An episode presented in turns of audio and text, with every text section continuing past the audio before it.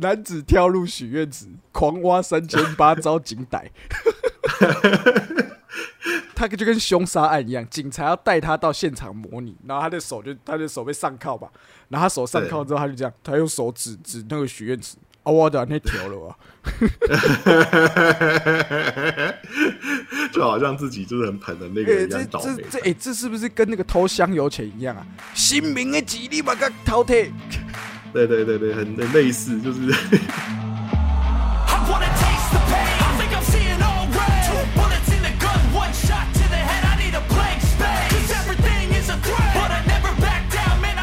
那个时候是大学的时候会去勤钱嘛，就像你刚刚讲的，勤那一块两块，然后看能不能勤到一百去去加油。就去上课没有油。对，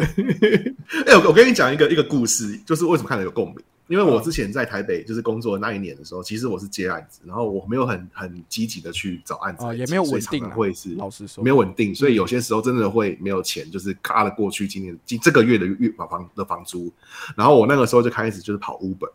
然后跑 Uber 有一个东西是，然后我然后那个时候跑，它它有一个呃有点作弊的方式是，因为有些客人会给现金单，那这种单子就是你拿了现金之后，先放在你这边，然后哦在一个月的一一定的时间，他会就是总公司会去刷你的卡片，把你那那那一笔先收的现金给刷掉，这样子。然后我那个时候就是为了要嘎了过去这一个现金啊，就会就是狂跑 Uber，然后就希望狂希望就是接到现金单。然后那个现金单有的时候累积起来，我记得好像四天就有差不多快一万块钱。就是我先拿客人的餐费来去缴我的房租干，这可以讲吗？这还好，因为我还是对，我我没有欠，我没有正你还是你还是会被刷掉这笔钱。对对，我没有欠钱，我只是把钱预支而已。嗯，然后我就，所以我那个时候我真的有过这种念头，就是类似的，就是去许愿池 直接把钱捞上。所以我看到你那个新闻，我就立刻回，我觉得超有共鸣。When you put your hand in my jacket, I'm thinking so irrational. You flew me international now. And we can spend hours reading the signals, but that's so unoriginal. What if we took this back to my house? Under all these lights. Jazz vibing 哎、我我我想我想想推荐一下，因为刚好那个 Poyo 的那个昵称是 Just Vibing，是然后因为我我自己非常喜欢这个粉砖呐、 这个粉砖叫做四 PK LABS Four PK Labs，那这个粉砖的这个特色呢，就是它每天都会 po 很多很多很多的梗图，然后每一张梗图都只有一个注解，就是 Just Vibing，我好我好喜欢哦，我好喜欢这个词汇。，Jazz 知道为什么就是你用中文也很难解释这个词汇，你知道吗？就是生活态度啦，有对对对对，有点这种感觉有一，种生活态度。就是有一种惬意，有一种爽的感觉。你最你最喜欢的是哪一种？我记得有你之前 PO 过一个阿婆还是什么啊哦，你说阿婆在做运动嘛？对啊？对不是，是有一一辆汽车撞进全脸嗯还是全家，然后阿婆就是有一个幸灾乐祸的表情，然后他就把他阿志就把那个阿婆的点放大，然后下了一个注解叫 Just Vibing。对对对对对，那个那个其实也是抄那个 Four PK 的那个粉砖来的。OK，因为 Four PK 的粉那个粉砖就是不只是它是香港的粉砖，可是它的受众有香港人跟台湾人，然后他是每一个人只要有去 tag 他这个粉砖的名字的话，他都会去 po 到他的线动去，然后有一些精彩的就把它截图下来，发 forward 发文，所以这个群点就被台湾人投稿这样。也是一种方法、欸，真的是那个 Apple 真的是 Just Vibing 哎、它就是一种态度啊，反正不关我的事。然后上一次那个健身就是在全家买不到鸡胸肉，然后就是俩公的那一个、哦也被也被他们抓那个拿去 Just Vibing，超商好客嘛。这样就很过瘾。好了，Welcome back to 影像重生 Testing。This is for you。我今天只有跟哎哎、今天是跟阿志一起在线上跟大家相会。我是阿志，对，今天的主题就是 Just Vibing 了。我们要聊一下，即使我们是不用缴税的哦，受薪阶级，但是我们嗯还是要一个生活的态度，这个 vibe 要拿出来。对对对，劳动阶级也是要有生活的态度。对，就像吹账的小弟，他也是有他吹账的一个 vibe。因为为什么会突然讲到收账这件事情，是因为上礼上礼拜天还上礼拜六吧，我跟阿志在就是一如往常在讯息上面聊天，然后他就传了一个给我是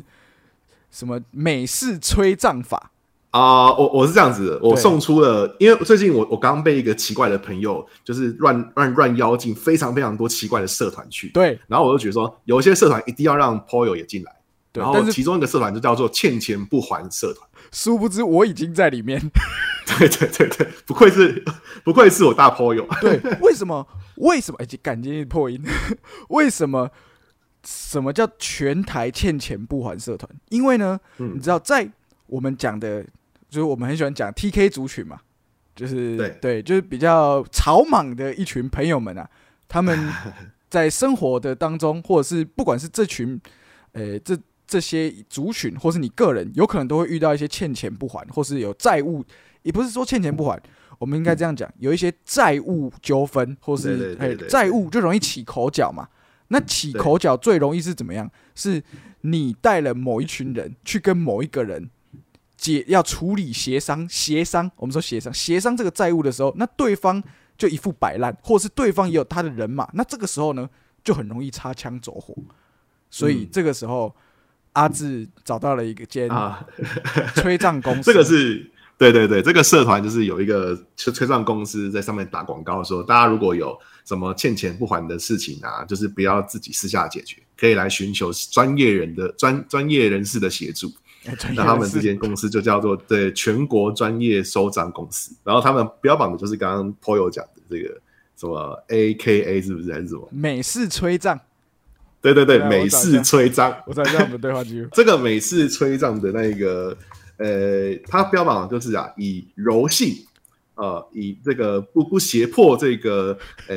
债权人的方式来让是他就是就是乖乖就范这样子，然后就写的非常非常的好笑，然后我就想说，这个美式催账虽然它好像是什么柔性什么的，可是它听起来真的超像那种你拿着枪，一群黑人拿着枪去你家堵你的那一种，这才是真美式。因为我们在讲讨债，或者是说比较文雅的地方叫收账休效。那在收账的时候呢，通常会触犯到刑法的叫做恐吓取财或是恐吓罪。那恐吓的，因为我不是法律专业人士哦，我只是以我浅薄的认知来来大概讲述一下，我恐吓的成立的最基本的要件是什么？就是让嗯被害人心生恐惧。那这间新创的一间 start up 的企业呢，它标榜的是美式催账。那美式催账就是说，为了避免让被害人出现这个心生恐惧的情况，所以他们会使用温和柔性劝导的方式。那以往最常见的就是什么？哎、泼漆啦，然后到你家做啦，然后就做一整天，然后不做任何事情，然后不然就是去去你如果是一些做生意的朋友，有一些债务上面困难，就是直接霸占你们一整家店，然后什么都不点，什么都不做，就一些小朋友，他们说小朋友就小朋友负责坐在那边一整天划手机。对，那又讲回来，这个全台欠钱不还大名大社团呢，就是因为有太多人，如果你有，你一定有看过类似的贴文，就是他会贴一张嗯我的照片，或是贴一张我的身份证，然后就说此人郭某某居住于台中市某某区，已欠钱不还，多日是吧？呃，不不然就是另外一种更简洁，他就说找到这人，请跟我联络。呃，是悬赏吗？怎么让我有一种显入物境的感觉？你知道吗？哦，你刚刚讲学长好好笑，我突然想到是不是那种催账公司现在现在就是可能所谓的 bounty hunter，就是那个奖金猎人，已经成为了这个催账系列的，在这个江湖里面走跳。你是说杰瑞德·巴特勒有演过的一部电影吗？对对对，bounty hunter。然后，然后，因为我我那个社团真的好好玩哦，因为他们不只是会贴会贴像是刚刚 Paul 讲的身份证啊、大头贴啊，有些还会把就是很多的那个群主或者是他们对话的记录给放上来，嗯，然后你就真的会看到说那一些人就是欠钱不还的人，他们到底是多可以拖，你知道吗？就是用各种手段、各种的话术，各种说。对对啊，明天早上九点一定给你。啊，早上九点密说，哎，怎么没有？怎么没有？没有看到嘞？他说，哦，那个银行就是不知道为什么还没有开门，那我请我叔叔处理这样子。然后啊，你叔叔到底是会了没有？啊，我叔叔刚好拉肚子，所以 一直拖，一直拖，又是隔天的，一天拖过一天。然后我我我自己最喜欢的一则是，他好像欠大概不到十万块吧，就可能三四万块。然后那个就是那个叫什么债权人被欠钱的人叫债权人嘛，对，债权人就是说，好啦，不然真的就是给你分一个月一千五这样，就已经到那种超低超低，已经不不构成任何心生恐惧或是被胁迫的任何语气，就是已经有点算是。诶、一半就是在、啊一半在哀求他，一半在可怜他，这样。然后那个人就讲一大堆理由，什么我现在就是工作要被收手机，然后什么，对，就是我一定会给，就是会我我一定会处理，就是会处理，你不用在那边五四三，嘿嘿嘿嘿嘿类似这种 这，我觉得到底是到底是什么？就算我现在唯一听过会收手机的工作，就只有一个，就是所谓的那一种工程师，就是他是那种内内部作业，你不可以让那个研发过程流出去的那种，才要收手机。那如果你是在做这种工作的人，就更不可能欠债了，因为他是高薪工作。还有另外一种就是在烂我。在柬埔寨打工旅游的人会收手机。对，对。对对对，那那就没话讲，就是你蠢，所以 也可能他就是想要赌这一次，想要把一次债还清来，也说不定。对，因为因为我我自己有一个经验是，像我是我我是我是常去工地工作嘛，在之前有一啊，对，之前。然后工地文化就会看不少这样子，然后其实有很多的这个年轻的的工人，就是年轻的那个学徒，嗯，他们其实很多都劳动者，他们就很很很刷的开了一个然后 C 三百来啊，开宾士啊，变那个 VDNA 啊，然后来来了之后就哎就觉得很神奇这样，可是隔天怎么就没有来了呢？隔天没有来，我 就就互相问说，哎怎么没有来这样子？然后哦，因为他那个欠债跑路了。开的那台 C 三百，原来是跟别人借钱买来的，然后跑去哪个县县市这样。就糟了啊，直接消失啊，那糟了，就是四处的工地会打击的打击的打击。然后最好笑的是哦，可能过了两三个礼拜之后，突然那个那个雇主，雇主是我爸爸，对我爸就会突然说要赖，就是那个人传赖过来，然后说：“哎、陶给啊，黑刚咖喱这几缸你杯好啊形式呀。”他要拿那个，他要拿那个你爸给他的一千五日薪去付那个他欠钱的那个，这个月就还对。对对对对对，就是你刚刚讲的一千五这样子，这个月的就清掉了。哦，哎、这种债务的真的是全是不是台湾人的一种特别的文化？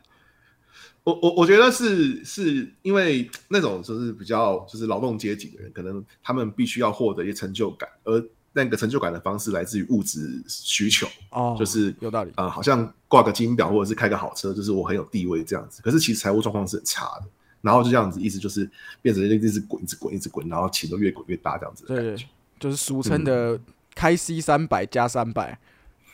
呃，我听到的是什么？那个呃，C 三什么什么全带 C 全带 C 三百对什么的，全带 C 三百，加油加三百。对对对对对对对对对，干笑死！C 三百加有三有些人可能不太了解全贷是什么意思，就是因为我们买车通常会有贷款嘛，就所谓的车贷。那有些比较就是喜欢快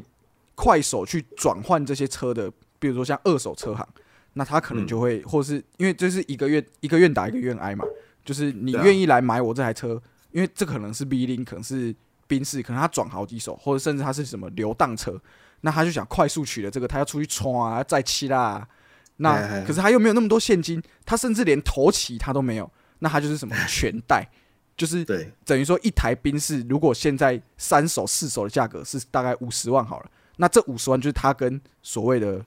那个叫什么信信贷公司啦，就是他们都有配合的不一定是银行哦，就是所谓的信贷公司。钱庄啦，哎，俗称钱庄啊，白就是钱庄呐。对对对，啊，这种东西哦，通常利息会很可怕，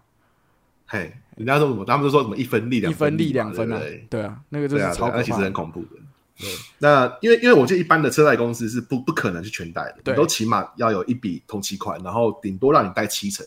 对，然后你要什么薪资证明什么的啊，对啊，对啊，就是你起码要有工作。可是那些那个，我觉得钱庄最厉害的就是他真的可以借钱给不工作的人。那他到底是他怎么能够知道说他一定可以还的？然后后来我知道一件事情是，其实很多信贷公司就是所谓的钱庄，他们都会跟一些计程车业者或者是一些比较劳动阶级的业者合作，这样子。嗯，就是他们如果真的追讨到那个人，就是把他抓到了，但是他们也不可以去伤害他啊，因为伤害罪啊。哎对，所以他们的方式就是会把他抓去这个他们合作的计程车业者那边，就是去开计程车，然后开计程车就那个分润，就是把他讲好说你要，就等于知道吗？就是就那是那个契约就是卖身契，你知道吗？哦，我觉得这个方法好聪明哦，我以前都没有想过。哎、这真的是那个叫什么？现代问题要用现代手段解决，这就是开司啊！开司是不是爱保掉？爱保掉哎欠钱，那他就是要去地下王国工作。哎哎哎哎哎，一模一样，一模一样。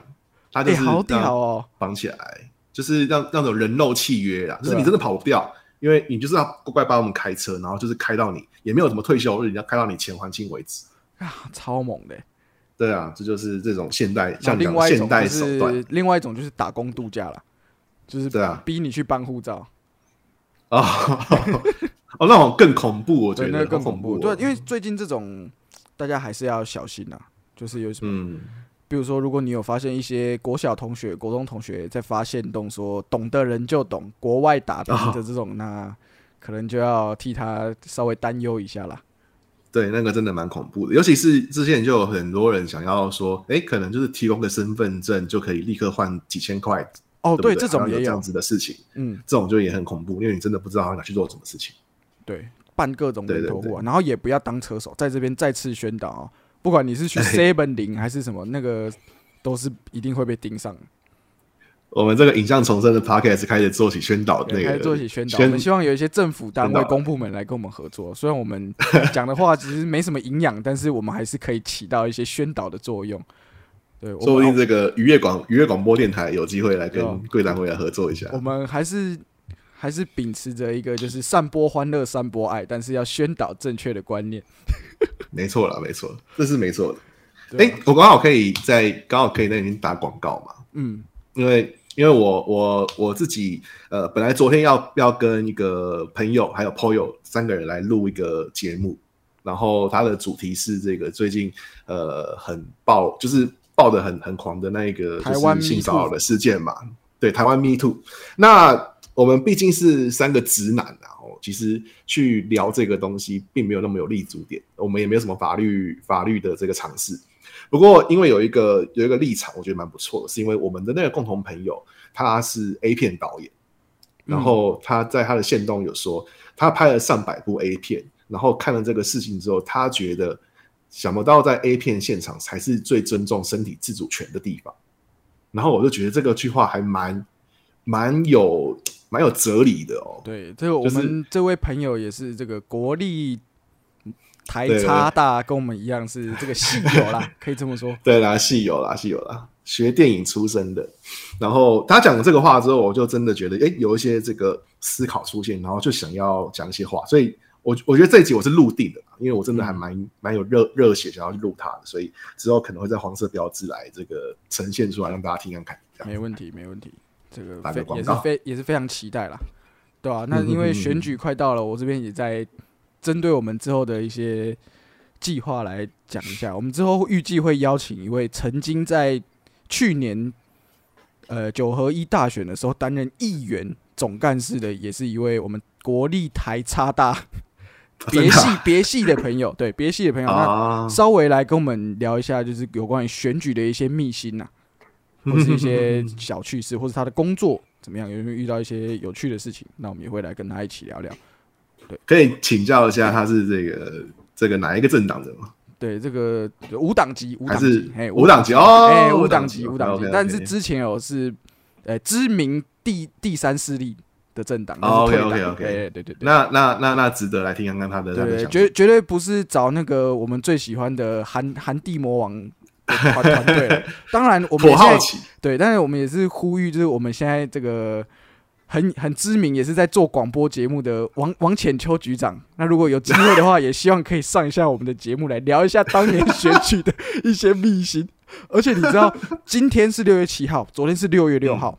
我记得台湾民音的粉专有说，今天是个伟大的日子，我们伟大的韩总韩市长就在今天被罢免了。被罢免掉了。对，六六月，六号嘛，那个对，没高，雄人最记忆犹新的一个日子。六六六，这个我当天还是吃这个韩总最爱的这个汕头火锅锅，对着这个 TVBS 哎东森电台，东东森电视台的记者，正好在现场采访，我怎么就对他比了六六六，就是非常的过瘾。对，当然我们还是希望韩先生可以带给我们一些这个 comedy 的乐趣啦。就是唯一的一个遗憾，就是他不在这个政坛上面的，就少了一些这个 comedy 可以看了。对，所以今年的稍微选可惜就特别有点吵不起来。哎，你知道我最近发现统神有在上一些政论节目，哎，啊，有啊有啊，对啊，他现在变政他论嘴，哎，他现在是这个民众党的形状了，我觉得，因为因为他开始，因为你知道，就是现在你你其实很容易就看出来哪一个新闻是哪一个政党的这个业务发生的对对对。的业务，然后统神居然上了这个电这个节目，我都觉得还蛮应该是民进党直属的，我在想，对，民众党啦，对民众党，嗯嗯，民众党对民众党直属的。就是觉得他讲话，因为他讲话，你知道吗？他也不会真的就是帮柯文哲这个擦脂抹粉，对，擦脂抹粉，他也是谁都照干嘛，柯文哲也照干嘛，就是反正他看到谁突然觉得不爽，就给他干一下干一下。所以 我觉得其实看他还他。最经典的不是有一年在什么党国民党党主席选举的时候，然后上去那边玩麦克风，吼吼吼，对啊。哎，这个有声音。哎，干小屁孩，哎，这个有声音。哎，早餐吃到饱，我 好喜欢那一集哦，好喜欢哦。这个是他们兄弟情最浓厚的一集，之后就形同对对对陌路了。对。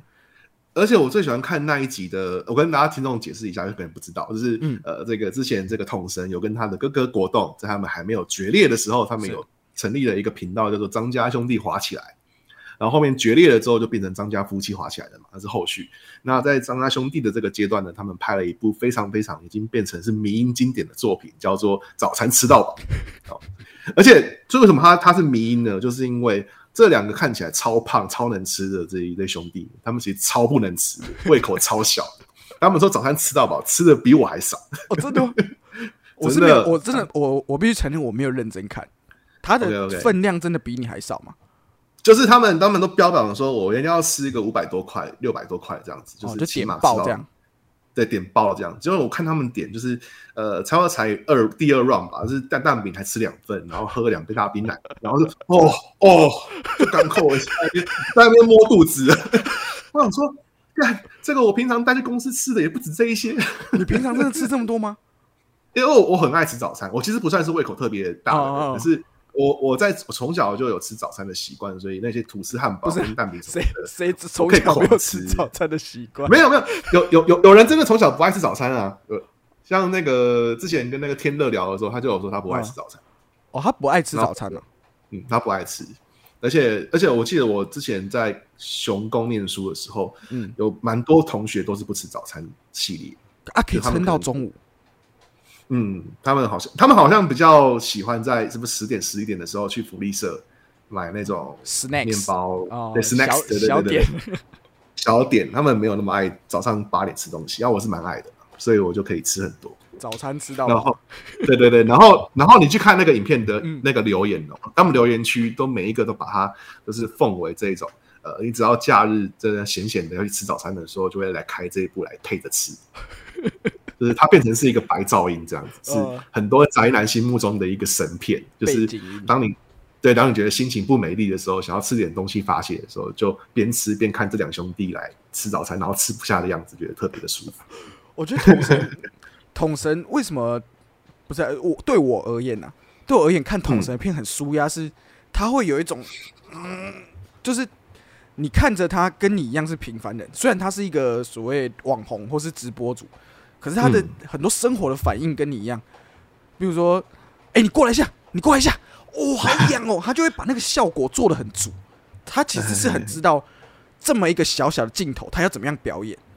他就有一天，我记得我传给你看，就是我最我最近都是看他的 shorts，因为 YouTube 有 short，、嗯就是六十秒之内他会有直视的影片。那现在因为他们在推这个东西，所以他的演算法就会特别去推，不管你是哪一种，他就会特别去推你的影片，让你的影片浮出来，这样就 YouTube shorts。对对对，那当然最浮出来最多就是什么馆长黄国昌啊、统神这样 那跟你，但是跟你平常看的节目也有关。那不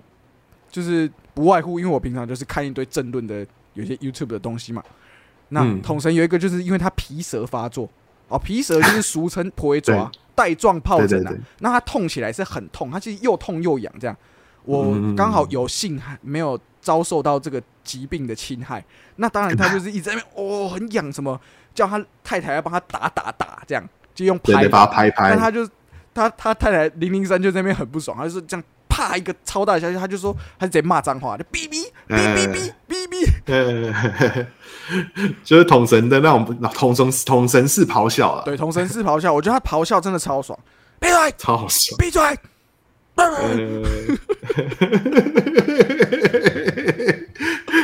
然后，然后后面那个最好笑的是统神，然后咆哮完，因为他以前就已经被人家嘴说他他那个就是霸凌老婆，没礼貌就是对没礼貌什么的。然后后面因为你知道零零三，就是我觉得他心理素质也是非常强，就是他后面知道说有一些人就是当他骂你的时候，你就是要跟他硬着干，他才会听你的话。这样子，哦，所以零零三后面就跟驯兽师一样说：“驯你最好给我收回你收回你那句话，驯你刚刚讲什么东西？”对，驯猪师。然后统神就好了，好了，不要生气了，好了，好了。没礼貌，你给我收回，哦，我收回，好，对对对我收回，好，我收回。收回。我觉得我们可以，我觉得我们可以模仿统神的。好，我说，我觉得。统神应该要找张哥来模仿。我觉得张哥好像之前有一阵子压力很大，他好像也看很多。是吗？对哦，国栋统神他的他的经典作，高歌离席。国栋最近真的比较沉寂一点。这到底什么闪现？我记得几年前刚做节目的时候，我们两个天天在学他们，几乎每一集都会有一个影子，对吧、哎、他他他那真的很舒压、啊，而且我发现说他的其实他的受众都还蛮蛮那个高学历。啊？对，之前尤其是像那个这种人吧，没有没有，我般上说我我我对对对对，就是我是说那个叫什么，呃，古玩啊，嗯古玩就就有特别讲说他是同他是国栋的这一个一级一级粉丝，哦，真的吗？就是他几乎每一个直播都看的那一种等级，哦，这么铁啊，太舒压了吧？就是 就是他非常铁。不过他确实国栋最近就是比较，因为他的那个疯狗人设已经有一点就是拿掉了，就是他现在变得很温和。哎那国国栋一温和就没有他的这个趣味性了，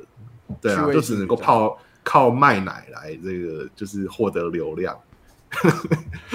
那个同你知道国栋他有一个粉丝们有一个诶、算是那个，就是说主播他假如说出去，他来开开播的时候，假如穿衣服，然后就会他们就会说，怎么会有人开播或者穿衣服这么没有礼貌？怎么会有人穿着衣服做做直播？不然上节目就说这个人我不认得、欸，他脱衣服我才知道他是谁。嗯，因为国栋超喜欢裸半身这个对这个做直播开播啦后他奶又很 奶又很大，所以那个那个观众就会一直说哇，这个今天的奶特别的香，特别的甜。他叫叫主播，主播。对 对，主播哎，主播奶我们我们上次我们上次不是有聊到，就是我我这终于进电影院看了《星际义工队三》。嗯有啊有啊有啊，对，我记得你还蛮蛮喜欢蛮感动的。真我真的蛮喜欢，而且尤其是因为 Rocket 这个就是火箭浣熊这个角色，其实他在星际义工队里面，我算是第第一喜欢，因为星爵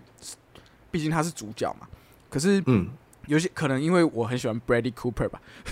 哦，对对对对对，所以我就觉得这个 Hangover 对大迷弟，这个这个角色就是他很有魅力啦，老实说，而且他在复仇者里面也是活下来的一的一些哦对啊，他是那个中几个弹指后活下来那几个，对对对，所以他在复仇者里面的戏份其实也蛮多，等于说他就代表星际义工队这个团队在复仇者里面活下来。那星际义工队三就是在讲述就是 Rocket 的过去，那他们怎么样嗯恶搞这些动物，然后让它变成一个高智慧体。那详细的剧情就不再赘述了，那只是说，因为也刚好就是 James Gunn 他要去 DC 当总裁嘛，所以等于说嗯他留给漫威的影迷最后的礼物，然后刚好也是最近几年漫威我个人认为没有翻车的电影啊。对啊对啊对啊对啊，因为从我记得是要第五阶段还是第四阶段嘛，就是呃这个弹指之无限传奇对弹指之后，那个最终之战结束之后的那一些电影，其实很少被人家称赞的。Endgame 从黑寡妇开始嘛，哈，对，然后奇异博士三，然后再来嗯是蜘蛛人三部曲的完结篇。对对对对，就是三那嗯部蜘蛛人其实有点卖情怀啦，当然也是看得蛮感动的。对啊，对。我觉得无假日其实是我最近看电影最好的体验 就是你知道前面他们一直在那边烦那个烦那个 Andrew Garfield，然后他自己说我没有演呐、没有啦，然后就哦抓到了，我还说没有的那种，对哦那种我最喜欢的一个 Andrew Garfield 的访谈影片，就是他跟一个人在远端访谈，然后他就说那个 Emma Stone 啊，就是演那个 Andrew Garfield 版本的关 Stacy 嘛，然后当然他们以前也是男女朋友，然后就是 Emma 一直传简讯问他说：“你到底有没有演蜘蛛人？蜘蛛人你到底有没有演？”然后 Andrew 就回他说：“I don't know, 对对对，我我没办法告诉你。I don't know。我觉得 Andrew 真的是也是很很演喜剧，应该也是也是不错的。”对啊，他的那个 Tick Tick Boom 就是 Netflix 的那个，我觉得很好看诶、他演的非常好，然后再加上里面歌也都很赞。然后又有这个凡妮莎哈金斯哦，这个以前如果是我们这个时代的喜欢歌舞青春的这一个呃，哦对，但人的话他可惜就会很他戏份有点少啦，就是有唱一两首歌。比，较偏少一点，但是然后后来我发现。说，嗯，她还是就是一像我样以往那样漂亮。嗯，然后我我最近发现说，她终于找，因为她其实戏路不不广，就是他没有办法一直演电影，那也没有演到太太适合他的角色。他后面找到一个新新的一个发展方式，就是他去那个做主持。就是哦真的吗这一届的奥斯卡的红红毯典礼主持人就是反正是哈金斯。OK，对对对对，就是哎，找到一个新的戏路也是不错，对啊。那讲回来，星际替他开心。你你最喜欢的部分是哪一边啊？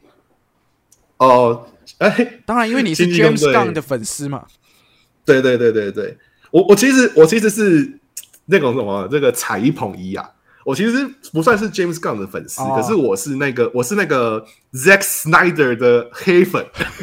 我非常厌恶 Zack Snyder 的那个粉丝们，就是对他的吹捧。嗯，所以这个时候，只要有人突然讲说：“哎、这个片子如果是让 Zack 来拍，怎样怎样？”我说：“哦哦怎么可能？James Gunn 拍才爽，拍才屌、你那个 Zack 呜废，踩一捧一。”但是，但是对我还蛮我我我也是蛮喜欢 James Gunn，的因为他在拍没有拍《星际工队》之前的拍，譬如说《撕裂人》，然后还有二零一零有一部台湾没有引进的片叫《Super》，我都还蛮喜欢的。嗯，然后我觉得他的片子最好看的一个地方就是他们的那个伙伴情，因为他们这五个人都是 loser 嘛，就是在他们，的我觉得就是这样，的真的。对家庭跟领域中都有呃可能缺陷，然后其实都经历过失败，然后都在失意的时候再遇见彼此，然后变成了一个家庭这样子，所以我觉得蛮感动的。真正的对对对对对。Family，对，就是唯一的对啊，这个我觉得，我觉得最让我也不是共鸣啊，就是我真的很喜欢的一个是，可能你会有，就像我们上次聊到，可能会嗯。针对这个东西，就像你刚刚有讲说，他们也许我们的状况不一定是我们经历了什么样的失败，可是也许我们嗯在成长过程，或是我们在求学的过程当中，都有一种边缘的感觉，就是并并不是那些所谓的那个台通讲的酷酷集团嘛。那你在这个边缘的，可能会一定有被人家讲过怪这件事情，不一定是不一定是贬义，可它可能是一种平庸的讲法，就你你很特别，嗯或者你很怪。当然，就是因为我们可能脑袋的结构跟人家长得比较不一样，但是因为嗯他们怪，他们经历过失败，那他们都是一群破碎的，再跟怎么讲，内心吧。那对啊，内心破碎，内心是破碎，可是他们遇见彼此，然后他们也是也是拯救了这个宇宙，对啊，对，也是拯救，就是不一定是英雄，力量，对，loser hero 对，loser hero，不不一定是那个嘛，不一定英雄都是像 Tony 这样，然后长得很帅，然后很有钱又聪明，Billionaire，奇掰，百万富翁，对，花花公子，然后或者是像超人这样一出来就是 God 超壮钢铁英雄，对对对对。钢铁英雄，对吧、所以英雄片或是反英雄片这种东西，在 James Gunn 的操作下面，当然他也是幽默的部分是不能少嘛，就不会像可能雷神说的事这样有点 too much。幽默，哦。漫威的漫威的主轴嘛，合家欢乐、幽默、轻松战斗。对，我觉得这些都有真的有那种，你从《星际工队》的第一集、第二集到第三集，都都还是有这种感觉。那当然，嗯最后有一个圆满的结局，后面会怎么样发展，我们就不知道。那当然，最惊艳的就是亚当术士 Adam Warlock。亚当术士真的很好笑哎，对，这位哦，这位在我们全家就是米家的全家就是米家。如果如果我这边也很推荐《全家就是米家》这部电影，应该在节目上面也不是推过一次了。《全家就是米家》呢，是在二零一四或二零一三的时候一部喜剧片。对对然后这位亚当术士的演员，他对不起，我没有记他的名字，他在里面就是演一个就是傻弟。然后他在里面最知名的就是他有被蜘蛛咬他的蛋蛋，对，然后肿成一块，肿成一大块，那感觉是道具啦。我觉得感觉是道具啊。当然是道具啊，怎么可能？怎么可能真的？有没有梁朝伟？直接哦，对，曹伟，哦在这个色界里面蛋，这个曹伟连蛋蛋都演戏，太猛了，太猛了，真的。色界也是早一集要讲李安专题的时候，我们会是大聊特聊了。我觉得对，在我们哦，又又扯太远，好，没关系。讲到刚刚讲到这个亚当术士啊，他原本在预告片里面他是很帅，因为他是至高组训练出来一个术士，他应该是嗯 suppose 要很强，然后一出场也是咻这样进来，可是他马上就开始搞笑了，我就说，嗯，你这家伙果然看好你是没有错的他出来就一看看他演就知道他是来搞笑的啦。对，因为我觉得他设计这个至高组，我不知道是不是漫画就有这个东西，可是我觉得至高组真的超好笑搞。笑组，就如果你还记得第二集的时候，他不是至高组那个皇后嘛，对，然后皇后不是到了那个破坏者，就是那个史特龙他们那一群人在喝酒的那个地方，嗯，他们就你知道我们神嘛，我们那么伟大的人降临到这个庶民之地，但是不能可以这样子就算了，所以他旁边就有人就是从那个侍从，就是该边他边走，他边铺红地毯，就让他 慢慢慢慢慢慢的走到那个至高，对他们不可以就是走在雪地上，他们要铺红地毯这样子，然后铺到一半卡住，就觉得有个好笑。这个就是 James Gunn 厉害的地方。James Gunn 的幽默，对对对，超喜欢的。好了，当然，如果三集要推，还是最最最最第一集，我觉得真的第一集最好看，钢铁人也是第一集最好看，一看再看。变形金刚也是第一集最好看。变形金刚只有第一集能看，这么说也不是不对，呃，不能说你对不对不能说你错，不能说这个我部分赞同，部分赞同。第一集是好看的啦，真的。对啊，好了，那今天节目就先到这边，先跟大家说声晚安喽，谢谢大家今天的陪伴，我们下周见，我是朋友，我是阿志，拜拜。又破音，太太累了，太累了，好，谢太累了谢大家，拜拜。拜拜。